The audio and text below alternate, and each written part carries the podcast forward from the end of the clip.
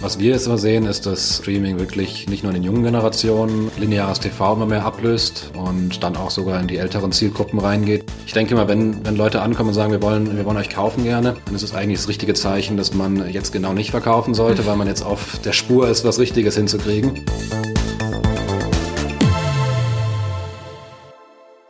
Hallo und herzlich willkommen zum Gründerszene-Podcast. Mein Name ist Sarah Heuberger, ich bin Redakteurin bei Gründerszene und äh, für unsere erste Folge im neuen Jahr ist äh, David Croyer bei uns zu Gast. Hi David. Hallo, danke für die Einladung. David, du bist Gründer und CEO von der Berliner Streaming-Suchmaschine Just Watch. Und ja, schön, dass du es hergeschafft hast. Äh, wir sind jetzt hier im noch ziemlich leeren Gründerszene-Büro. Es ist die erste Januarwoche.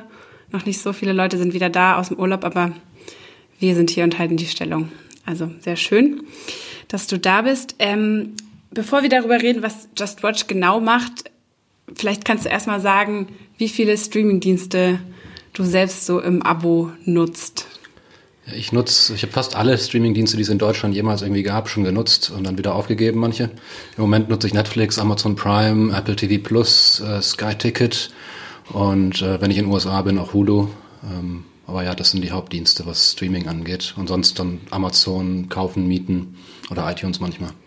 Okay, also würdest du dich selber als äh, dein eigener Power-User bezeichnen? Definitiv. Das ist das, was wir, wir Heavy Entertainment-User nennen, der wirklich sehr, sehr viele Streaming-Services gleichzeitig nutzt, dann noch ins Kino geht, äh, dann noch mietet und äh, manchmal sogar eine DVD noch kauft. Äh, davon gibt's einige mhm. und ich bin auf jeden Fall einer davon. Also mit äh, Just Watch kann man einen Film, wenn man einen Film sucht und nicht genau weiß, wo man den streamen kann, dann kann man auf eure Plattform gehen und das wird einem dann angezeigt und dann wird weitergeleitet auf die jeweilige Streaming-Seite. Hattet ihr denn, als ihr das 2014 seid ihr gestartet, glaube ich, äh, hattet ihr denn da Leute wie euch auch selber so vor Augen, äh, als ihr die, das Produkt entwickelt habt? Also habt ihr es für euch selbst entwickelt sozusagen? Also grundsätzlich die Idee war äh, auf der einen Seite schon auch für mich selbst und für Leute, die auch damals schon viel gestreamt haben. Ich habe damals schon einen Netflix-Account gehabt, äh, der in Deutschland noch gar nicht äh, möglich war. Das heißt über VPN in den USA und äh, auch ein Hulu-Account und äh, halt eher schon so wie die Heavy Streamer in den USA äh, konsumiert. Das heißt, man hat eher gesehen, was, was da passiert und was auch in den Nordics passiert äh, und auch in UK. Und es war nur eine Frage der Zeit, äh, bis es eigentlich auch rankam hier. Wenn man erst mal eine Weile Netflix geguckt hat und dann wieder im Hotel einen Fernseher anmacht und Werbung sieht, äh, ist sie doppelt schlimm. Mhm. Und deswegen war mir ziemlich, ziemlich klar, dass das eigentlich auch in Deutschland und in der ganzen Welt äh, so, so kommen wird in den nächsten Jahren. Mhm. Ich habe jetzt gerade nochmal nachgelesen, du warst ja vorher CMO bei Bonial, also Kauf da war das ja früher, mhm. glaube ich. Ja. Und äh, dann 2014 habt ihr gegründet, zusammen mit vier anderen Gründern wart ihr? Insgesamt sind es sogar sechs Gründer. Ah, ja, ähm, okay. Vier von den Gründern sind ehemalige Kaufter-Mitarbeiter mhm. und zwei waren nicht bei Kaufter. Okay. Und dann habt ihr ja schon vier Monate nach Start, glaube ich, ähm, seid ihr schon seid ihr schon gelauncht. Wie mhm. ging das denn? Wie ging das denn so schnell? Also wie habt ihr das dann so schnell das live war, gekriegt?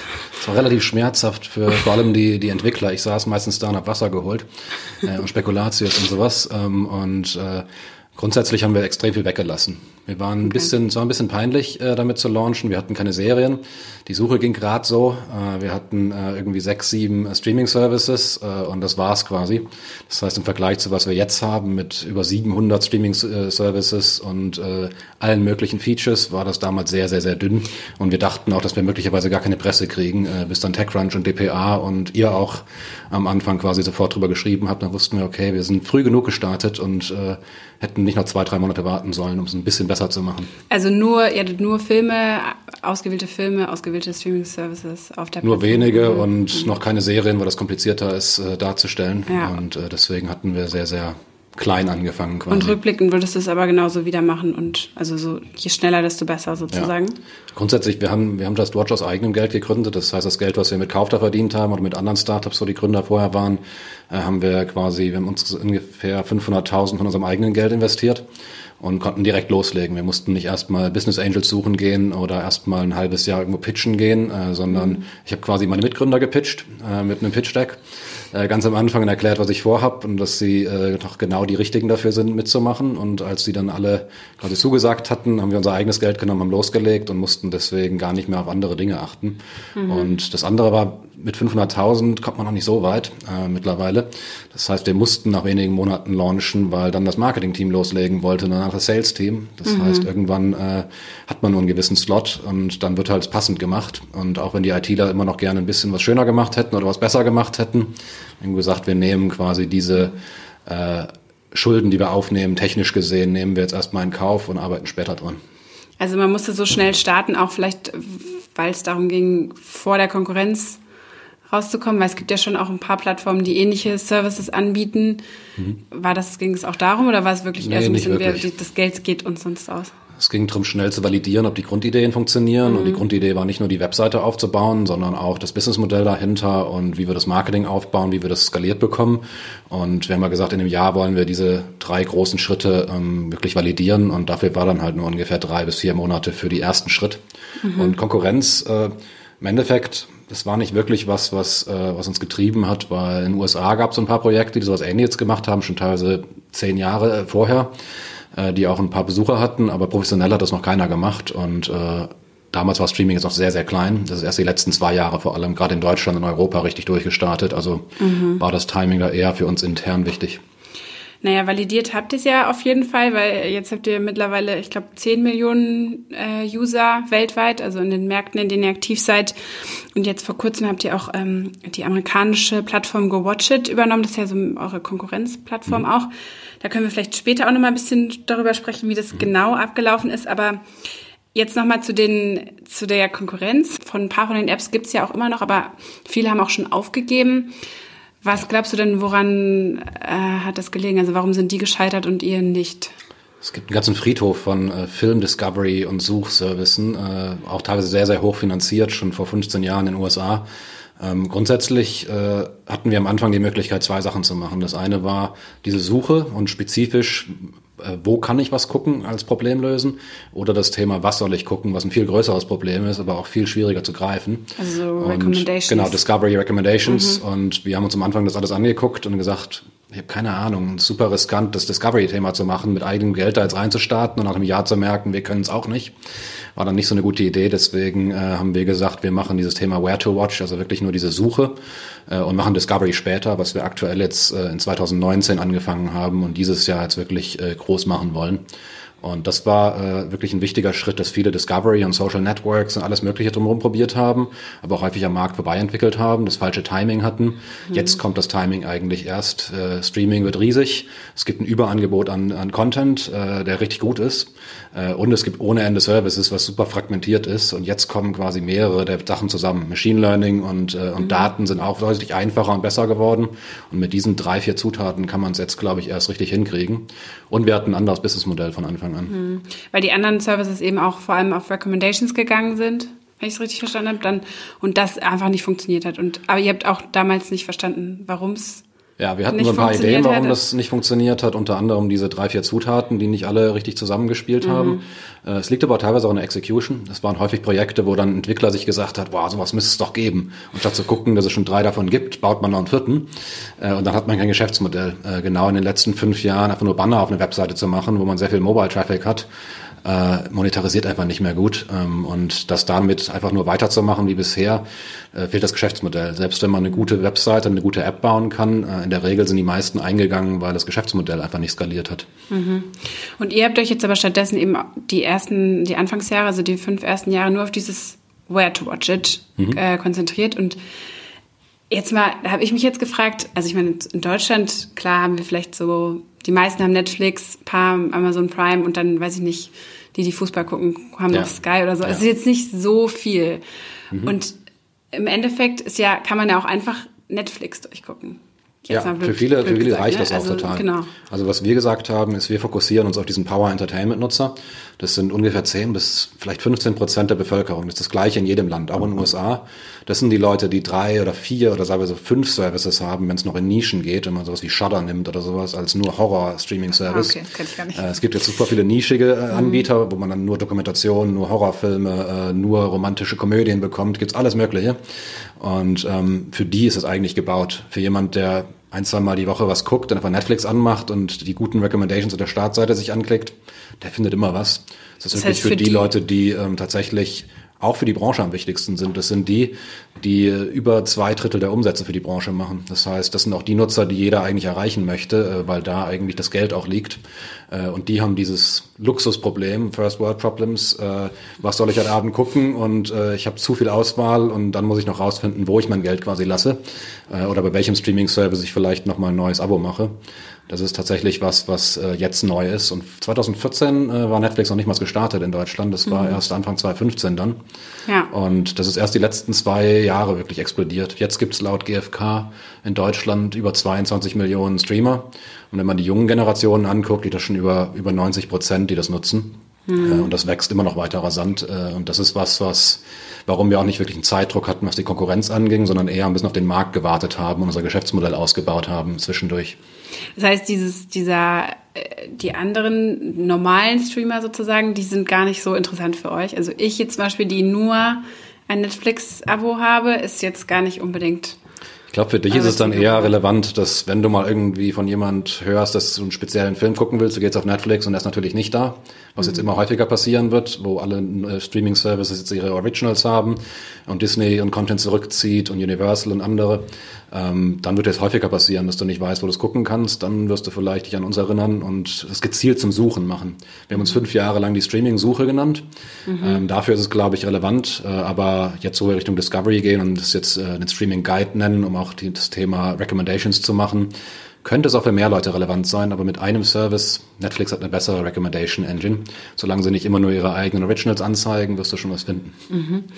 Aber wie monetarisiert ihr euch denn? Also das sind ja, äh, es ist ja, es geht ja nicht alleine, es ist ja kein, kein also ihr seid bekannt als B2C Service mhm. für Nutzer wie mich oder noch heavyere Nutzer als mich. Ja.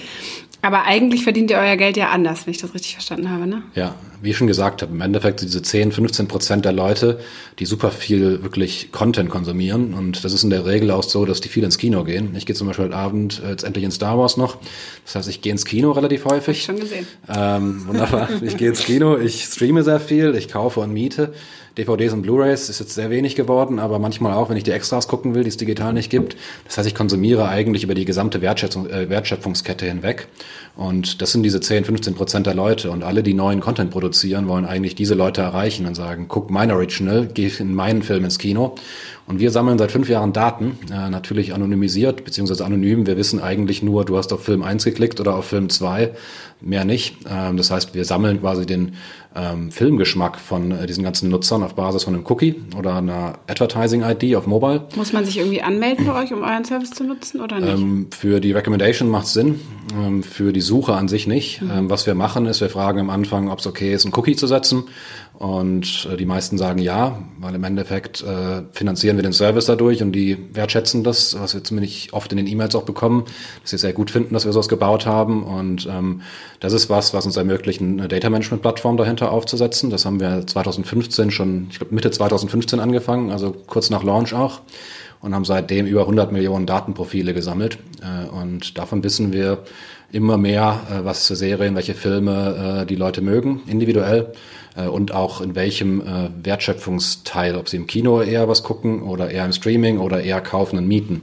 Das heißt, wir sammeln zwei Datenpunkte. Nummer eins, was ist der Geschmack?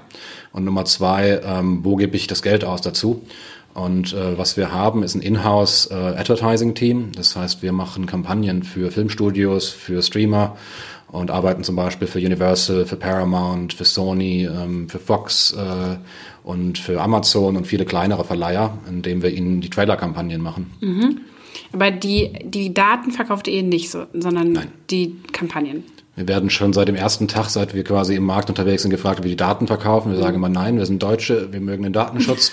Und äh, die Innovation ist eigentlich, das vertikal zu integrieren. Das heißt, selber die Daten zu sammeln, sie echt zu verstehen und dann wieder anwenden zu können, weil wir nutzen die Daten ähm, als das heißt Custom Audience bei YouTube, bei Facebook, bei Instagram. Das heißt, wenn du vorher bei Just Watch ein paar Filme angeklickt hast und das nächste Mal äh, dein Facebook-Feed oder Instagram durchgehst und nur eine Werbung sehen sollst, vielleicht so eine nervige Check24-Werbung, die ich immer wegklicken will, sorry dafür, aber ähm, ist einfach ein bisschen, ein bisschen no penetrant, äh, dann äh, siehst du vielleicht einen Trailer von dem Film, den du echt gut finden würdest, der in, einem, äh, der in der Woche im Kino anläuft und überlegst dir reinzugehen. Und äh, was wir äh, gemacht haben, ist, dass wir das sehr, sehr gut tracken können, auch ob die Leute wirklich konvertieren, sowohl im Kino als auch, äh, als auch digital. Und ähm, unsere Daten und unsere Art des Campaigns ermöglichen uns über 100 Prozent mehr Return on Invest für unsere Kunden. Und das ist quasi dieses eine Vertical richtig zu verstehen, sowohl von der Konsumentenseite als auch von der B2B-Seite, ist die Grundidee gewesen, zu sagen, wie bringe ich diese beiden Seiten zusammen, einmal mit einer App und einmal mit Advertising. Mhm. Und damit kann man Nutzer halt nicht einmal mit einem Banner-Impression monetarisieren, sondern sogar sehr hilfreich für ihn, indem man ihm zehn Trailer an, anzeigt im Monat bei YouTube, die er wirklich die gut findet, ja, genau. äh, weil es individuell ist. Und äh, das ist, was wir Native Recommendation Ads genannt haben. Äh, und das war das Core-Business-Modell. Und das monetarisiert ungefähr zehnmal oder besser als Banner oder irgendwelche Affiliate-Marketing-Sachen. Und wie viel macht das äh, von eurem Umsatz so ungefähr aus? Das mhm. ist wirklich so der Hauptanteil? Ähm, am Anfang war es fast alles. Ähm, jetzt, äh, letztes Jahr haben wir angefangen, immer mehr auf Streaming zu gehen und, und da was zu machen. Ich würde sagen, aktuell ist es noch gut zwei Drittel der Umsätze. Mhm. Ähm, und ich denke, in der Zukunft wird es dann irgendwann die Hälfte sein und wahrscheinlich dann ein bisschen weniger weil wir jetzt immer stärker auch groß genug werden, dass äh, Amazon oder andere mit uns quasi Private Deals machen, dass wir ihnen neue Abonnenten bringen und das auch wirklich durch die eigene Plattform und nicht über Advertising ähm, mit irgendwelchen Trailern. Warte mal, was heißt das jetzt genau? Also wenn jetzt zum Beispiel jemand auf Just Watch It eine Serie sucht, die findet bei Amazon und sich dann bei Amazon anmeldet? Dann kriegen wir ein bisschen Geld, ja. Ah, okay. Wir kriegen ein bisschen mehr Geld als der normale Affiliate oder eine kleinere Seite, weil wir das international machen in eigentlich allen Märkten von Amazon. Wir sind online in 38 Ländern. Nächstes Jahr werden es wahrscheinlich 50 sein mhm. und äh, haben halt genug wirklich relevante Nutzer, die dann noch wirklich sehr wertvoll für die sind. Und jetzt haben wir langsam die Skalierung, dass äh, quasi die großen Streamingdienste mit uns Verträge abschließen, mhm. äh, die uns wirklich partizipieren lassen an dem Wert, den wir für sie schaffen, dass wir die Leute nicht nur einmal dahin bringen, sondern auch immer häufiger dahin bringen, sodass sie das Abo nicht kündigen. Das sind eigentlich die zwei Komponenten. Und jetzt, wo es richtig durchstartet international und das Wachstum aus international kommt, ist unser zweites Standbein neben dem Advertising halt auch immer mehr jetzt wirklich äh, neue Streaming-Nutzer zu äh, den Streaming-Service zu bringen und die neue Metrik, die Netflix vor allem schon hat, ist Watchtime äh, wie kann ich es hinkriegen, dass der Nutzer noch eine Stunde mehr guckt oder noch eine Stunde. Ich habe mir gesagt, die größte Konkurrenz ist Schlaf. ähm, und im Endeffekt gucken wir, dass, äh, dass die Leute noch ein paar mehr Sachen auf Netflix gucken. Also Watchtime heißt einfach ähm, möglichst lange den Nutzer an, die, an, an den Streaming-Service genau. binden, damit er sich auch denkt, das lohnt sich jetzt aber ja. richtig meine 10 also Das ist, wenn man die Daten anguckt, äh, am höchsten Monat. korreliert das mit die, dem Wertempfinden, was man für die 10 Euro bekommt und damit auch dem Risiko, dass jemand tatsächlich kündigt. Mhm, okay. Und du sagst jetzt, seid ihr langsam groß genug, dass die, äh, dass die Streaming-Anbieter auch tatsächlich mit euch sprechen und mit euch äh, Verträge abschließen. Wie war das dann mal am, am Anfang? Wart ihr da einfach so ein schnöder Wir haben sie nicht Affiliate? Gefragt. Okay. nee, grundsätzlich ist es so, wenn man eine Streaming-Suche ist, ist ein bisschen so, wir indizieren äh, nicht irgendwelche copyrighted äh, Material von dem, sondern haben eine eigene Metadatenbank. Ähm, was wir machen, ist, wir haben ja nur äh, wo ist was äh, verfügbar und ähm, den Link quasi zu dem einzelnen Titel äh, dargestellt. Und damit haben wir wie Google mit einem Webcrawler quasi die Seiten äh, gecrawlt, geguckt, was da ist und haben da eine größere Maschine gebaut. Und damit haben wir dann die, die ein Affiliate-Programm hatten, hatten wir die normalen Affiliate-Sachen geholt, das hat uns das Büro bezahlt, war ganz nett. Aber 30, 40 Leute zahlt das noch nicht, deswegen haben wir quasi dieses andere Businessmodell noch gebraucht, äh, um schneller zu skalieren und das Ganze auch wirklich äh, in eine Richtung zu bringen, die mehr als ein Hobbyprojekt ist. Wie viele Leute seid ihr mittlerweile? Dieses Jahr sind wir ziemlich, letztes Jahr, muss man jetzt sagen, es wird jetzt wieder ein, zwei Wochen dauern. Ja. 2019 sind wir äh, von ein paar 30 auf, ich glaube, 55 jetzt gewachsen. Und ähm, ja, 2020 wird bestimmt auch noch ein bisschen hochgehen, aber wir brauchen gar nicht so viele Leute. Das heißt, äh, die Metrik, wie viele Leute wir haben, ist eher eine Frage, wie viel kosten die uns, als dass wir denken, das ist super toll, dass wir so viele Leute haben. Ähm, aber ja, ich glaube, wir sind 50. Ich denke, wir werden bei 60, 70 äh, Ende 2020 mhm. sein. Und seid ihr profitabel? Ja, 2019 war jetzt tatsächlich fünfter Geburtstag, was ja statistisch immer wichtig ist für jedes Startup, dass man diesen fünften Geburtstag mal schafft. Wir hatten auch ein paar schwere Zeiten zwischendrin und äh, 2019 war das erste Jahr, wo wir jetzt ganz leicht profitabel äh, waren. Mhm. Wir wollen nicht wirklich äh, hohe äh, Renditen erwirtschaften, weil wir wachsen wollen. Wir investieren jeden Euro quasi zurück. Ich glaube, wir haben irgendwie 2000 Euro plus gemacht. Wir haben es ziemlich genau eine Punktlandung gemacht. Okay. Und äh, 2020 müssen wir mal schauen. Nee, nicht ganz. Ja, ein bisschen für die Weihnachtsfeier. Den Fotoautomaten oder so. Ja, genau. äh, ich habe in 2018 hattest du auch mal zu uns gesagt, glaube ich, dass ihr in Gesprächen mit Investoren mhm. seid. Was ist daraus geworden?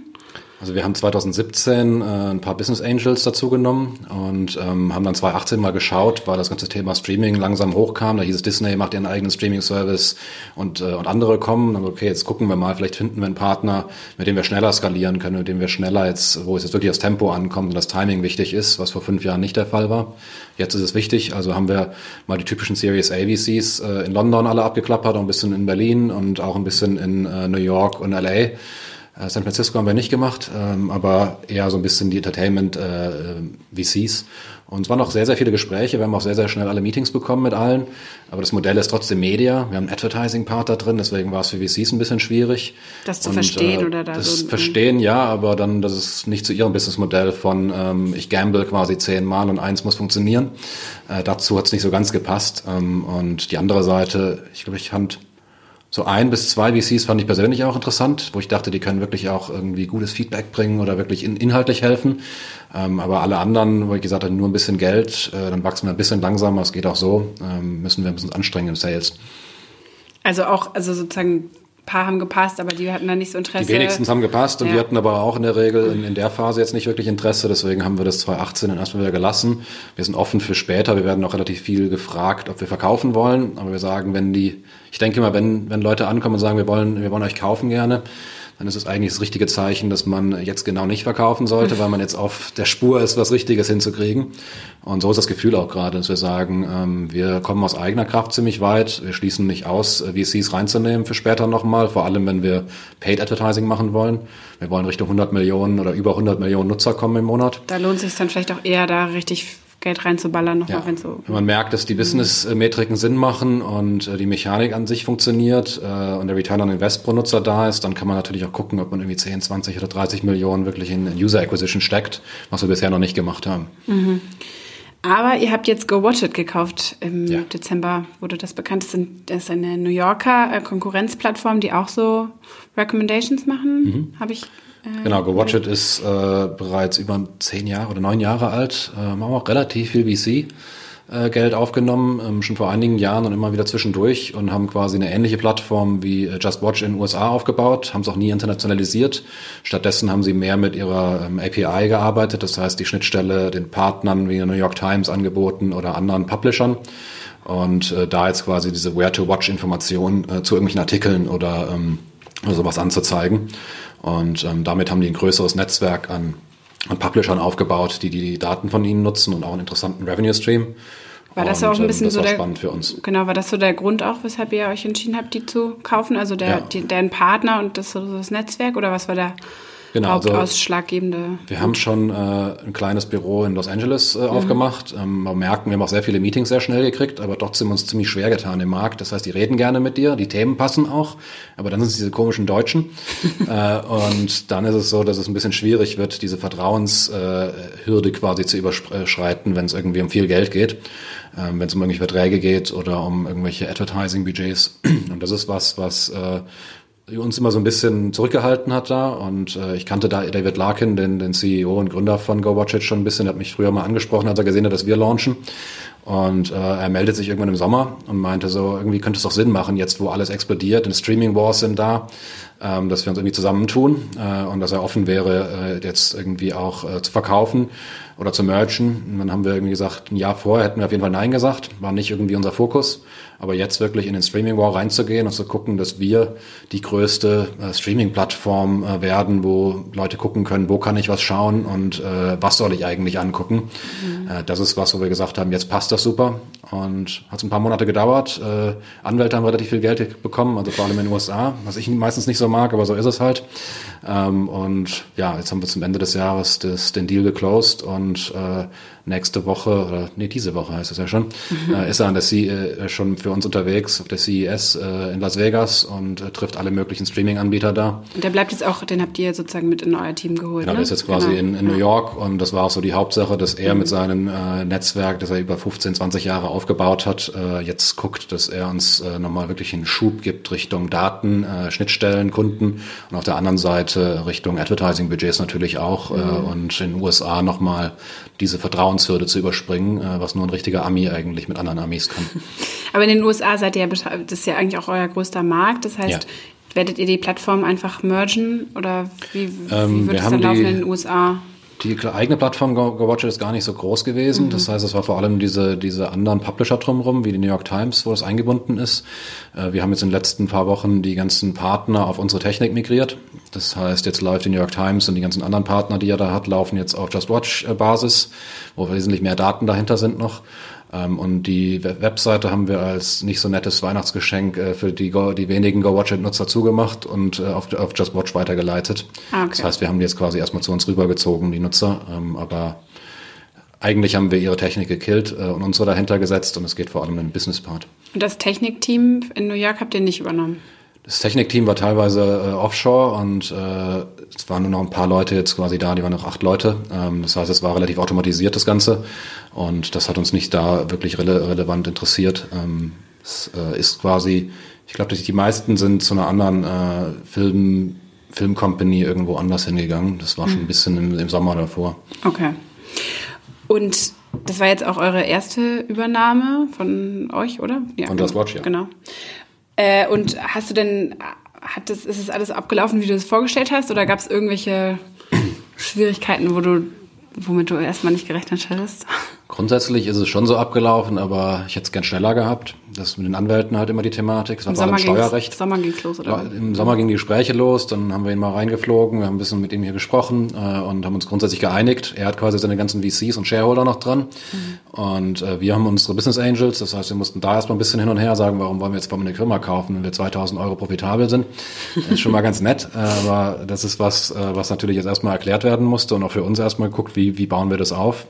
Ähm, aber grundsätzlich war es vor allem Steuerthema, was, glaube ich, ein bisschen komplizierter war hinten raus. Ähm, und das habe ich nicht erwartet, deswegen hat es drei, vier Wochen länger gedauert. Und habt ihr noch andere Plattformen im Auge oder reicht es jetzt erstmal mit? Ich habe noch äh, mit ein, zwei anderen gesprochen ähm, und möglicherweise, aber müssen wir noch gucken, was es wirklich bringt ähm, für das, was wir machen. Wir sind extrem fokussiert. Das hat gerade super perfekt gepasst von dem, was, was wir wirklich machen wollen äh, in 2020 und wofür uns das wirklich was hilft. Ähm, andere Plattformen wahrscheinlich nicht, vielleicht ein oder zwei, aber das sind eher lose Gespräche. Du meintest ja vorhin, ihr wollt weiter wachsen. Ihr seid jetzt in 38 Ländern, ihr Mhm. wollt auf 50 Länder gehen. China ist aber nicht dabei, also, soweit ich das Nee. verstanden habe. Habt ihr nochmal vor, mit Just Watch nach China zu gehen oder ist das überhaupt nicht Ich glaube nicht wirklich. Also? Das Ding ist, ich habe international auch mit Kauf da schon äh, sechs, sieben Länder gemacht. Das heißt, von Russland bis Brasilien war da alles dabei und auch USA. Aber China habe ich noch nie gemacht äh, und auch keiner sonst vom Team. Und China ist erstmal alles anders. Das heißt, unsere ganze Advertising-Technologie bringt nichts, weil es nicht mehr auf Facebook und nicht mehr auf Instagram und YouTube läuft, sondern dann müsste man quasi die chinesischen Pendants benutzen. Äh, dann müsste man erstmal die ganzen äh, Gesetze da verstehen, äh, was Datenschutz angeht oder eben noch nicht oder was man denen aufmachen muss. Äh, die ganze Technik rüber und auf der anderen Seite auch, äh, wie kriegt man Nutzer wohin, wie muss man, wie funktionieren die Streaming-Services. China ist immer anders als alles andere. Das heißt, wir müssten quasi Just Watch nochmal von Null anfangen. Und normal gibt's dann schon irgendwas, was dementsprechend groß ist. Und äh, deswegen sagen wir, wir begnügen uns mit dem Rest der Welt. Okay, ist ja auch schon Ja, relativ groß, auf der jeden Rest Fall. der Welt. Ja. Okay, ja, interessant. Ähm, wie denkst du denn, wird's, wie wird sich der, der Streaming-Markt weiterentwickeln? Jetzt be- beschäftigst du dich ja schon eine ganze Weile damit. Mhm. Jetzt ist gerade Disney Plus gestartet. Irgendwie jetzt meinst du vorhin, das explodiert irgendwie gerade alles. Ja. Also geht's jetzt einfach so weiter oder? Also ich meine, wie viele Abos kann ein Mensch haben? Ja. Frage ich mich. Ja, das ist auf jeden Fall die Frage, die sich ziemlich viele stellen. Also was wir jetzt immer sehen, ist, dass äh, das Streaming wirklich nicht nur in den jungen Generationen äh, wirklich äh, lineares TV immer mehr ablöst, ähm, zumindest was Filme und Serien angeht. Was Live-Events und Sport angeht, das ist natürlich noch ein Part, der zwar auch schon immer mehr ins Streaming geht, was viele nervt, weil man dann nicht weiß, ob man Bundesliga gucken kann, äh, auf welchem, äh, welchem Streamingdienst es irgendwie diese Woche ist. Ähm, aber das wird auch kommen. Also wir sehen erstmal, dass es lineares TV überholt ähm, und dann auch sogar in die älteren Zielgruppen reingeht, die jetzt extrem viel Fernseh gucken und deswegen gingen diese Fernsehzahlen häufig nicht zurück. Jetzt äh, war es tatsächlich das erste Mal auch in den USA, dass die über 60-Jährigen das erste Mal geschrumpft sind im Cable-TV. Das heißt, wir haben jetzt die Tipping Points äh, wirklich überschritten, dass es insgesamt größer wird. Das wird eine Weile noch gehen. Ähm, was Streaming-Services angeht, ähm, ich würde sagen, von meiner Erfahrung, Netflix, Amazon, äh, Disney sind ziemlich gesetzt, auch wenn Disney erst in drei, vier Ländern ist. Äh, in Deutschland starten sie Ende April und in anderen Ländern. Ähm, aber die werden sich ziemlich gut durchsetzen können. Viele von den Services, die auch in dem Streaming War mal genannt werden, sind sehr, sehr US-zentriert. So das HBO heißt, äh, sowas wie. HBO äh, und sowas wie Peacock und solche Sachen werden erstmal eher in den USA gucken, dass sie es hinkriegen, weil sie irgendwie zehn Jahre hinter Netflix sind. Das heißt, ich gehe davon aus, dass es wahrscheinlich in den Haushalten, wo relativ viel geguckt wird, wahrscheinlich so drei Streaming-Services gibt, also als, als Basis. Und Das wird dann äh, Netflix, Amazon und Disney werden. Genau, das wird, glaube ich, international die, die großen sein. Lokal wird dann immer noch ein oder zwei Plattformen irgendwie auch noch groß sein. Vor allem in Frankreich gibt's dann immer irgendwie Kanal Play oder sowas oder irgendwas, was lokal ziemlich groß ist, weil die dann irgendwelche Gesetze erlassen, dass so und so viel Französisch sein muss. Und das ist immer ein bisschen unterschiedlich von Markt zu Markt. Hier gibt's natürlich dann Join und, und TV Now, äh, die, die natürlich auch mit dem Live, äh, äh, Live-TV rüberkommen. Join und, zum Beispiel äh, von Pro7 Sat1. Genau, Pro7 und RTL. Und ähm, da wird sicher noch einiges gehen, aber so was, was Premium, Serien, äh, Filme angeht, bin ich ziemlich sicher auf den drei großen Plattformen und so, dass irgendwie die Power-User wahrscheinlich so vier Services haben, ab und zu mal einen fünften, den wieder canceln, wenn irgendwie eine, eine Staffel vorbei ist äh, und ab und zu was mieten, kaufen. Was wir auch denken, ist, dass werbebasiert äh, Streaming weiter wachsen wird. Da gab es jetzt einige Sachen wie Roku Channel oder IMDb TV. Was heißt das genau? Ähm, das bedeutet einfach nur, dass man quasi lineares TV auf online überträgt und die nervigen Werbung wieder dazwischen hat, das dafür aber kostenlos ist. Ah, okay. Und äh, das wird was sein, was sicher auch größer wird, aber da ist meistens so diese ganzen alten Kamellen drin, die man nicht gucken will. Und Das da ist doch auch schon bei so RTL Now und sowas, dass da, dass da Werbung einfach, also ich meine, Genau, da ist- laufen ja auch die ganzen Formate einfach und dann Ja. ein bisschen Werbung Aber es dazwischen gibt auch geschaltet. wirklich spezifische AVIO, äh, die ist jetzt Advertised, VOD, ähm, Player, die tatsächlich äh, einfach nur normal Filme und Serien bringen und gar nicht ihren eigenen Content haben, die kaufen dann irgendwelche Pakete ein und dann kann man halt da statt bei Netflix was gucken, wenn man die 10 Euro nicht zahlen will. Aber da gibt's meistens eher altes Zeug und äh, Just Watch will auch dabei helfen, quasi die zwei, drei Perlen, die genau zu deinem Geschmack passen, die sonst nirgendwo sind, die aus diesem Berg an, an alten Kamellen quasi rauszupicken und dir zu helfen, dass du eben nicht acht Services brauchst, sondern vielleicht drei oder vier und ab und zu mal den oder den benutzt äh, oder gezielt was mietest oder kaufst. Und mit den Recommendations äh, können wir da nochmal auch kurz drüber sprechen. Ich glaube, das haben wir jetzt vorhin nur so ganz kurz angerissen. Also ihr habt jetzt diese ganzen ähm, Datenpunkte gesammelt und jetzt geht man auf Just Watch und will eigentlich nur wissen, wo ich was finde. Ja. Und dann äh, kriegt man aber gleich noch einen super Film empfohlen, von dem man noch nie gehört hat und der aber das Leben verändert so ungefähr. Ja, Also grob gesagt, ja. Also wir haben äh, bisher sehr auf die Suche gesetzt und auf so, so große Filter. Das heißt, es war eher so eine Toolbox, wo man alles anklicken konnte und alles einstellen, überall Rädchen drehen. Ähm, was auch eine relativ männliche Zielgruppe erstmal anlockt eher, äh, die gern alles kontrollieren und überall draufklicken und alles genauso filtern wollen, wie sie es haben, mit 17 Filtern. Ähm, was wir jetzt haben, ist, wir haben äh, vor ein paar Wochen die erste Version von unseren TV-Apps gelauncht, äh, weil im Endeffekt wird 70 Prozent vom Streaming auch trotzdem noch auf dem Fernseher geguckt und nicht auf dem Handy, auch wenn das immer wieder gern geschrieben wird, dass alles mobil wird. Man guckt sich nicht gerne Netflix auf dem Handy an, äh, wenn es nicht sein kein muss. Blockbuster für zwei Stunden oder so. Ja, da kauft man sich seinen 60 Zoll Fernseher oder einen Beamer und da guckt man eigentlich. Ja. Das heißt, wir haben immer dieses, ich habe es mal genannt, wir sind auf dem Research Device, wir sind auf dem, äh, auf dem Laptop, wir sind auf dem Mobile Phone. Das heißt, wir die Leute researchen da, aber gucken tun sie woanders. Und äh, deswegen haben wir gesagt, wir wollen das jetzt zusammenbringen. Wir haben jetzt eine, eine Amazon Fire TV App gelauncht, wir haben eine Android TV App gelauncht äh, und eine Apple TV App noch nicht ganz äh, ganz auf äh, dem Feature Set wie äh, wie die Mobile Apps, aber es kommt Step by Step, das dafür Sinn macht. Und da macht es natürlich mehr Sinn, bevor man da suchen muss mit diesen äh, grauenvollen Tastaturen oder oder Fernbedienung oder reinsprechen, was nur so semi funktioniert. Ist natürlich einfacher, wenn man erstmal einen schönen Startscreen bekommt, wo man nicht nur alles von Netflix sieht, sondern man drei Services hat, eine, eine Startseite, eine Streaming-Startseite von all deinen drei, vier Services in einem äh, für deinen persönlichen Geschmack. Äh, und das bauen wir jetzt gerade auf, dass man quasi den Fernseher anmacht, entweder auf dem Weg nach Hause, also auf seinem Handy, was auf die Watchlist gesetzt hat, Fernseher anmacht, Just Watch an, klickt drauf und dann geht's halt entweder bei Netflix oder bei Amazon los äh, wo immer es quasi, äh, wo du ein Abo hast und das vorher eingegeben hast. Und äh, da wird es dann mehr darum gehen, dass die Leute sich zurücklehnen können und wir ihnen was vorschlagen. Und auf dem Handy ist es eher äh, das große Toolset, wo die Leute alles einstellen können, was sie wollen und suchen. Also, dass man so eine Art Startseite hat, bevor man überhaupt anfängt, irgendwas zu Genau, streamen. es ist quasi so eine Startseite vor der Netflix-Startseite. Ja. Ähm, was Netflix nicht so toll findet, glaube ich, aber gut, wenn Netflix fast nur noch Netflix-Content hat und jeden Tag dir The Witcher irgendwie um die Ohren haut, auch wenn du es nicht gucken willst, Ja. was mir jetzt gerade die ganze Zeit passiert ist äh, und dem Content, den ich eigentlich gucken will, ein bisschen versteckt. sind wir halt so, dass wir sagen, wir sind neutral. Wir wollen mhm. keine iPhones verkaufen, äh, wir wollen nicht Waschmaschinen bei Amazon verkaufen, äh, wir wollen auch keine äh, Netflix Originals verkaufen. Just Watch mhm. will das dir anzeigen, wo du wirklich Bock drauf haben könntest egal auf welchem Service das ist. Und das ist das, wo wir sagen, wir sind quasi die Streaming-Schweiz. Wir können neutral bleiben. Wir haben die Möglichkeit, äh, Leuten wirklich nutzerzentriert Empfehlungen zu machen, ohne dass wir eine Agenda dahinter haben, die halt irgendwas anderes verkaufen will, was quasi alle anderen Streaming-Services haben. Ja, aber dass diese, diesen Anmeldeprozess und auch den Bezahlvorgang, der wird ja immer, der wird ja immer bei den Streamingdiensten bleiben. Oder siehst du da irgendwie ja. mal eine Möglichkeit, dass das mal, dass man das irgendwie mal zusammenlegen ja. könnte? Das wollen die ja wahrscheinlich auch nicht aus der Hand geben. Wir oder? kriegen, glaube ich, jede Woche eine E-Mail und sagen, ich habe eine ganz tolle Idee für euch, könnt ihr nicht so ein Single Sign-On machen, äh, wo ich alles bei euch mache, so wie Urban Sports Club oder irgendwie sowas. Ja, das ist eine schöne Idee. Hatten wir auch schon vor zehn Jahren und ganz viele andere auch ähm, ist eher tatsächlich eine Thematik, das ist so wie in Spotify, das wird es im Filmbereich nicht, nicht wirklich geben. Und äh, dir fehlen mindestens zwei oder drei äh, immer bei sowas. Das heißt, selbst wenn Netflix Apple nicht dafür bezahlt, dass man da ein Sign-up machen kann, äh, oder Disney äh, woanders nicht drauf sein möchte. Das heißt, du hast überall immer was, äh, dass mindestens zwei oder drei von den Großen nicht mitmachen. Es gibt auch schon diese Services wie Amazon Channels äh, und äh, das Ganze wird Apple macht das jetzt auch.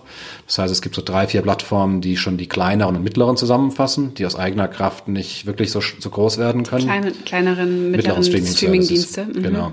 Das heißt, Amazon Channels kannst du halt noch für drei Euro irgendwie den Horror-Channel dazu buchen und läuft dann komplett in Amazon, aber ist quasi eigentlich ein externer Der Dienst. Der sich dann sozusagen dranhängt einfach. Genau. Mhm.